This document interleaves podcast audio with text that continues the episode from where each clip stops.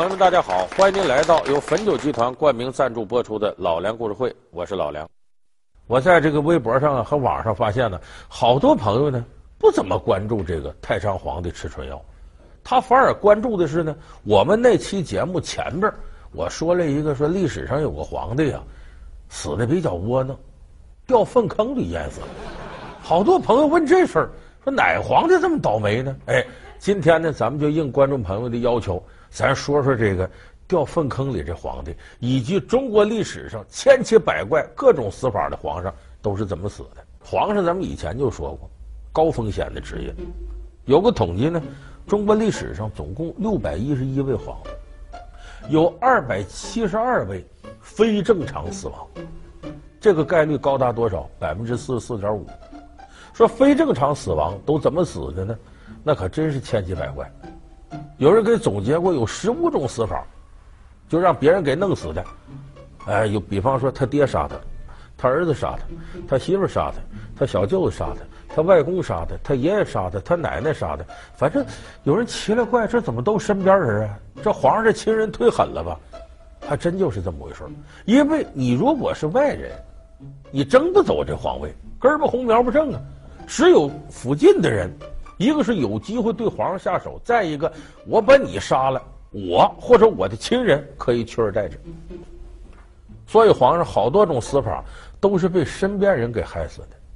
那当然，咱们今天一开始要说这位掉粪坑里淹死这位，你就不能说是什么父杀、母杀、兄杀、妻杀，只能管他叫粪杀，让粪给杀死了。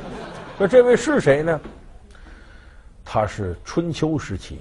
一位有名的国王，叫晋景公，晋国的，名字叫姬如，如是反犬旁哥哥需要的需。说怎么有名呢？我这么说名字你不知道。我说部电影《赵氏孤儿》，大家看过吗？陈凯歌的，那里头不是被这个大奸臣屠岸贾唆使把赵家满门给杀了，然后屠岸贾又在他身上放上毒虫，把他毒死了。那个晋国国王就是晋景公。当然了，《赵氏孤儿》里，呃，杜撰了一些情节，说屠岸贾害死他，在这国王身上搁了毒虫，那不对，没有这回事。可是这个晋景公在历史上呢，确实是他下令把老赵家满门都灭了，就留下那么一个赵氏孤儿。那么咱们这个事儿呢，就是从这儿说起。你想想啊，一下令，老赵家都忠臣呢，给灭了。这个之后呢，杀这么多人，这个晋景公啊，心里多少他有不安。你这个人杀多了，咱们讲日有所思，夜有所梦。这晋景公晚上睡觉就做梦，做个什么梦呢？一大帮厉鬼、啊、追着他呀，要命啊！你凭什么杀我？说这些鬼一个个披头散发，把头发都飞出来缠到晋景公脖子上，都跟那日本恐怖片贞子似的。你听着挺吓人，谁做这梦都得害怕。这晋景公噩梦醒来是早晨，一摸脑门都是汗，吓坏了。这皇上过去他迷信呢，说这个梦是得问问了。身边有算命的，给找来了。其实过去管他叫这个卜筮之官，哎，就是主管，哎，算一算将来怎么样，是凶是吉。咱说算命的是老百姓说法，哎，把这算命的给叫来了，把这个梦跟他说了一遍。啊，多少人找我索命的，头发缠我脖子，您给看看我这梦。人都说梦有吉凶吗？您看我这是凶啊，是凶啊，还是凶啊？他心里也知道这不好，这是正常。这算命的呀，给皇上算命，你就真是大凶，你恐怕也得委婉点。但这个算命不一样，是个混不吝的主。跟我们话说二百五，皇上啊，这梦可太凶了，没有比这更凶的。我估摸着现在这不是刚开春吗？您是吃不着今年的新麦子了。麦子什么时候打下来？不秋天吗？这意思就你呀，活不过秋天。你琢磨琢磨，这么说皇上，谁能愿意？这是，其实委婉点说法就是，皇上，你看这个，你看今年秋天有个坎儿，这坎儿你要过了呀，哎呀，大富大贵，延年益寿。可这坎儿不太好过，你得这么说。结果这算命直接来，你呀吃不着今年的新麦子，秋天你过不去。你想晋景公得气成什么样？左右给我拿下，关起来。把他送到监牢里去了。晋公说：“你看看，我要如果能吃到金的新麦子，我咔嚓就给你砍头。你这个扫把星、丧门星，把这算命的关起来。关起回过头来，你想有人说这丧气话，这个心里能没点影响吗？再加上把这个老赵家满门灭了，这个晋景公心里也不得劲儿。过了一段时间呢，就犯病了。这心里有事儿，他这身体就出毛病了。哎呀，一会儿。”发烧，一会儿浑身出冷汗，就折腾的整宿睡不着觉。国王有病了，那整个晋国的大夫啊都来给看了，没有能看好的。说咱看的不行，得请外国专家。说那哪个外国专家哪个？秦国，因为他晋国嘛，秦国挨。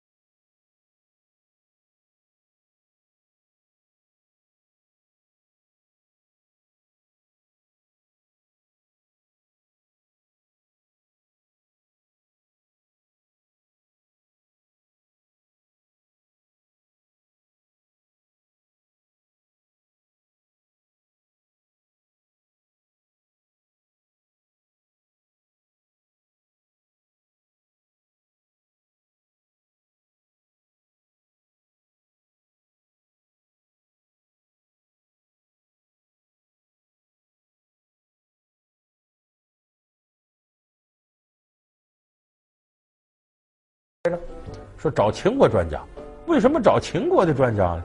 因为秦国的医疗水平在当时是顶尖的。秦国出了一个有名的神医叫扁鹊，当然了，他请的他跟扁鹊不是一个时代的，请的是扁鹊徒弟。啊，你这么说吧，在秦国只要看个病都提啊，我师傅是扁鹊，你他拿扁鹊的顶腕嘛，好使啊，就这么请了位大夫。你还别说，这个大夫有两下子，几副汤药下去之后呢。这晋景公精神头好转，过一阵呢，活蹦乱跳了。虽然有时候这病也犯，病病殃殃的，但服下这个汤药，他就见好。就这么一来二去，你算算，开春到秋天能有多长时间？也就是半年左右的功夫，新麦子下来了。这新麦子下来了，磨成面，做好了饭，给晋景公端过来了。晋景公把这面放到这案子上一看，乐了。那算命的呢？说在牢里边待着呢，去吧，把他给我砍头，株连九族，全家都给我砍了。他不说我吃不上今天新麦子吗？你看我吃上了，他还怎么说？哎，一声令下，这算命的还有他全家脑袋搬家了。这把这个令搬下去呢，这晋景公心里也挺痛快，哎，吃两口，拿起筷子来，刚要吃这个饭的时候，哎呦，这肚子不得劲儿。咕噜咕噜咕噜叫唤，闹肚子。咱这么说吧，你要想吃饭这功夫，你又想吃饭又想上厕所，这直肠子谁也受不了。怎么得先清理内存？电脑术语嘛，你才能吃得进去吗？这晋景公起来啊，奔厕所去了。过去呢有句，呃，很文的说法，如厕、更衣，都指着这个上厕所。他就去了，去了这边。这大臣都在伺候等着，等着皇上回来吃饭了，左等不来，右等不来，一等眼搁眼下说得等了有俩小时，这多长时间厕所啊？闹肚子能这样啊？赶紧看看去吧！一看坏了，晋景公死了，怎么死？掉粪坑里淹死了。咱们有的朋友去过条件不好的地方，你看那厕所都挖多老深的坑，因为你挖坑浅，啊，过一阵呢。那脏东西堆上了，你不还得费劲吗？过去也是坑挖的深，一看晋景公扑通从那板上掉下去，直接大头冲下给淹死了。这就是粪杀晋景公，历史上就这么一个皇上这么死的。那么这段有人说说老梁，你是不是搁这胡说呢？你在这编故事呢？不是，《左传》里边记载的很明确。我们都知道《左传》何为传呢？解释经书的文字叫传。在四书五经里，五经里就有《春秋》，《春秋》就是经书，讲述那段时间发生的故事。那么《左传》是解释《春秋》的。你那说的不清楚，我跟你凿瓷似的。《左传》里头写这段，哎呦我天，太简练了，就八个字说这晋景公哪八个字？将食胀如厕，陷而足。什么意思？要吃饭。胀肚子胀，僵食胀如厕，上厕所陷而卒，掉里边死了。你就这么简单，这个。所以晋景公这一死啊，成就了一个这个千古的笑话。呃，这么一个国王，居然掉粪坑淹死了。你说国王这职业危险多大啊？还有这种死法？那有人说，你说这晋景公死的太窝囊。哎，咱们下边说这个非正常死亡的这个国王啊。可比晋景公强多了，死的很英勇。他怎么呢？是让这个大鼎啊，过去那三个腿那鼎啊，给砸死的。他的名字叫什么？我们都知道，秦始皇叫什么？大家知道叫嬴政。嬴字怎么写？王口月女凡，这个嬴。哎，这是他们一家的，也姓这个嬴。当然比这个秦始皇要高好几辈。哎，这个人秦武王，他名字叫什么呢？叫嬴荡。你听这名，你都想乐。说还有叫淫荡的，不是淫荡啊，嬴嬴荡啊，不是淫荡啊，秦武王。说这个嬴荡，你看我又说嬴荡了啊，嬴荡嬴荡啊，这个嬴荡，嬴荡呢，十七岁登基，哎，后来管他叫秦武王。他对后来的秦国的影响呢，由于他死的早，让大鼎给砸死了，他对后来秦国没什么影响。我们都知道秦始皇能得天下。他前面的前辈，啊，开疆拓土，做了很多贡献。那么其中有个著名的战役，发生在秦国和赵国之间，叫长平之战。当时有名的文臣，通合纵之术的张仪，还有武将白起，都是这次大战的主角。经秦赵一战呢，秦国的国力越来越昌盛，最后统一六国。那么当时秦赵长平之战的时候，秦国的国王叫秦武昭王，他的名字叫嬴稷，社稷的稷。这个嬴荡就是嬴稷同父异母的大哥。正是由于这个嬴荡死了，这个嬴稷上台，才有了后来的长平之战。如果他要不被砸死了，后来事怎么发展都不一定。说这作为一个国王，怎么能让大鼎给砸死呢？因为这个嬴荡啊，跟别人不一样，哪儿不一样呢？好勇斗狠。十七岁登基之后呢，他整天不想着李朝政这事儿，他愿意干嘛呢？咱比比谁胳膊粗力气大，喜欢这个。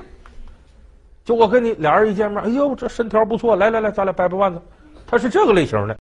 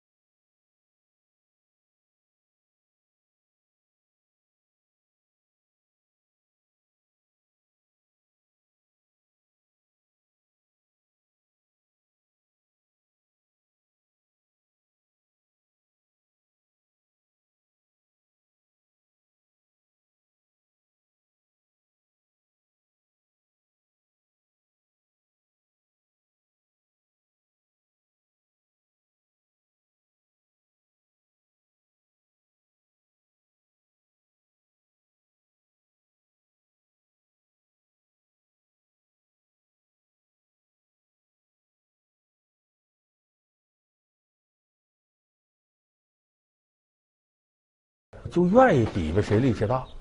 你咱们看《水浒》里头有鲁智深倒拔垂杨柳，这个淫荡精力多的无处发泄，就干过这事儿，去在那拔树去。你说那会儿要有这植树造林，他算挺大的祸害。这当然，这淫荡不光这样呢，结交了一群肌肉棒子，啊，有力气的，咱在一块玩。我估计那会儿没有健身房，有健身房的淫荡肯定跟施瓦辛格似的，天天啊一通练这个。他当时还把呢这群肌肉棒子里头最狠的一个，力气最大那个。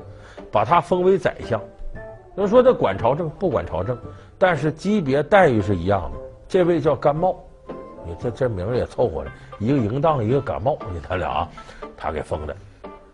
所以他处处呢就以这种比力气当做荣耀，天天琢磨到街上转悠去。结果有这么一天，他二十三岁那年，这个淫荡来到了洛阳，就听当地人说呀，洛阳十字街街口。有个大铜鼎，没人能举起来。说据说呀，洛阳以前有个大力士姓孟，他曾经把他举过头顶。说在以后就没人能举起来。哎，淫荡一听撸个网袖子，我来了，到那去了。哎，看那鼎在那，一使劲，你还别说，他好这个，他真有这把力，还真就把这鼎举过头顶。可是鼎，我们知道三条腿。你拿起来，先拿这两条腿，它必然重心往前跑。所以我这么拿，那就重心往后跑，它不平衡。所以你拿起来把它举过头顶，再稳定下来，这个技术难度是很大的。结果这个，咱说淫荡以前呢，举过别的东西也有力气，可是他没有专门针对这大顶搞过技术训练，所以抬起来之后举是举起来了，这一高兴重心不稳，前后一晃荡，啪嗒，这顶掉下来了。当然了，上半身离着近，晃开了，腿可晃坏了，咔嚓，把这腿就砸折了，皮开肉绽砸的。那会儿这医疗条件不好啊，再加上洛阳，它不像在自个儿的都城咸阳了，伺候的人各方面太医水平也不到位。我们知道这皮肉一开一感染，那会儿又没有青霉素、红霉素什么的，结果在洛阳一病不起，没有半个月死了。你就说这种死法吧，死的多冤吗？你听起来好像被大鼎砸了，挺英勇的死了，其实是自个儿好勇斗狠，就说白了嘚瑟。你何必呢？过去讲千金之子坐不垂堂，你冒那个险干嘛？所以你看历史上皇上这死法，那前一个这晋景公是窝囊死了，后一个是什么？就没有什么人约束他。他要真有个好的母亲呢？好的老师管过，但你一天别干这个，你皇上干点正经事儿，不至于出这个事儿。就是当权力没有约束的时候，不仅对别人造成祸害，对权力拥有者本身失去约束，也不见得是什么好事儿。那么呢，我们刚才说这个呢，历史上皇帝的非正常死亡，都属于咎由自取，或者是自个儿不小心掉粪坑里了。咱们下边给大伙儿说说呢，他谨小慎微，怕出事儿，怕出事儿。可是人心难测，还是被身边的人给害了。这个人是谁呢？那名气更大了。公元九百六十年，有一位在这个陈桥驿黄袍加身，咱们大伙都知道，那是宋太祖赵匡胤。这个赵匡胤当年呢，就是从老柴家把天下拿来的，从后周得了天下。得了天下之后呢，他又想啊，我的手下咔嚓把我拥成皇上了，陈桥兵变了。那焉知我的手下将来不被手下的手下给拥戴成为皇帝，取代我呢？所以这个时候他想了很聪明的办法，搞杯酒释兵权。哎，就跟大伙商量商量，你们呀也别掌握兵权了，回家吧。所以他这些事算计的很到，既有害人之心，也有防人之意。可是呢，他算计再多，没法算计身边的人。一辈子英明，到五十岁这时候犯点糊涂。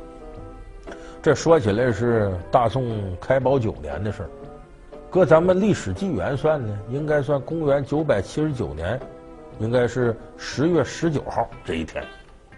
说这一天呢，正好是自个儿弟弟赵匡胤弟弟，我们就知道后来的宋太宗，当时的晋王赵光义到他这儿来了，哥哥弟弟见面了，在宫里边，左右都下去，我们哥俩喝喝酒。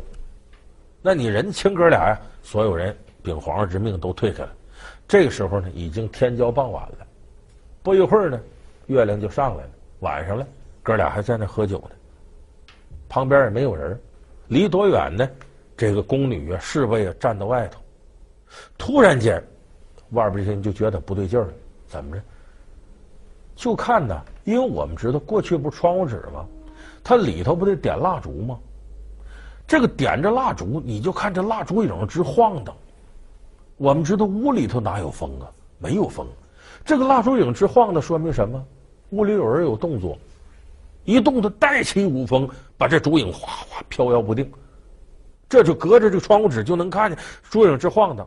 再一看呢，就看这里边有一个人啊，在这个窗户纸这一步一步往后退，看身形呢是晋王赵光义。他一步一步往后退，退退退，这个过程当中，就听着啊。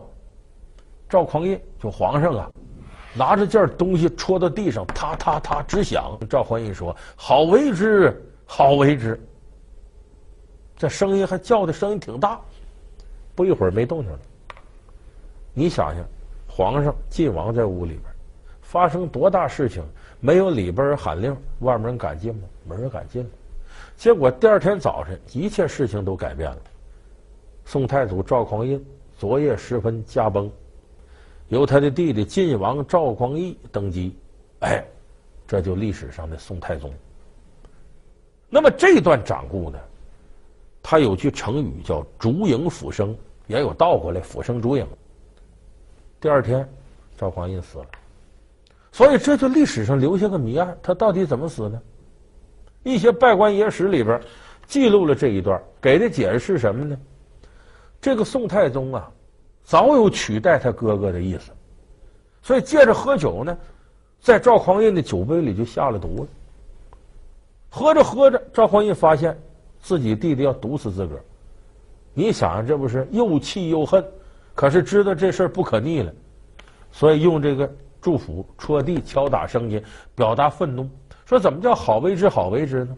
说赵匡胤说，反正你也把我弄死了，这摊儿也你接了，你就好好干吧。把大宋江山延续下去，所有人说“好为之，好为之”，是说的这个意思。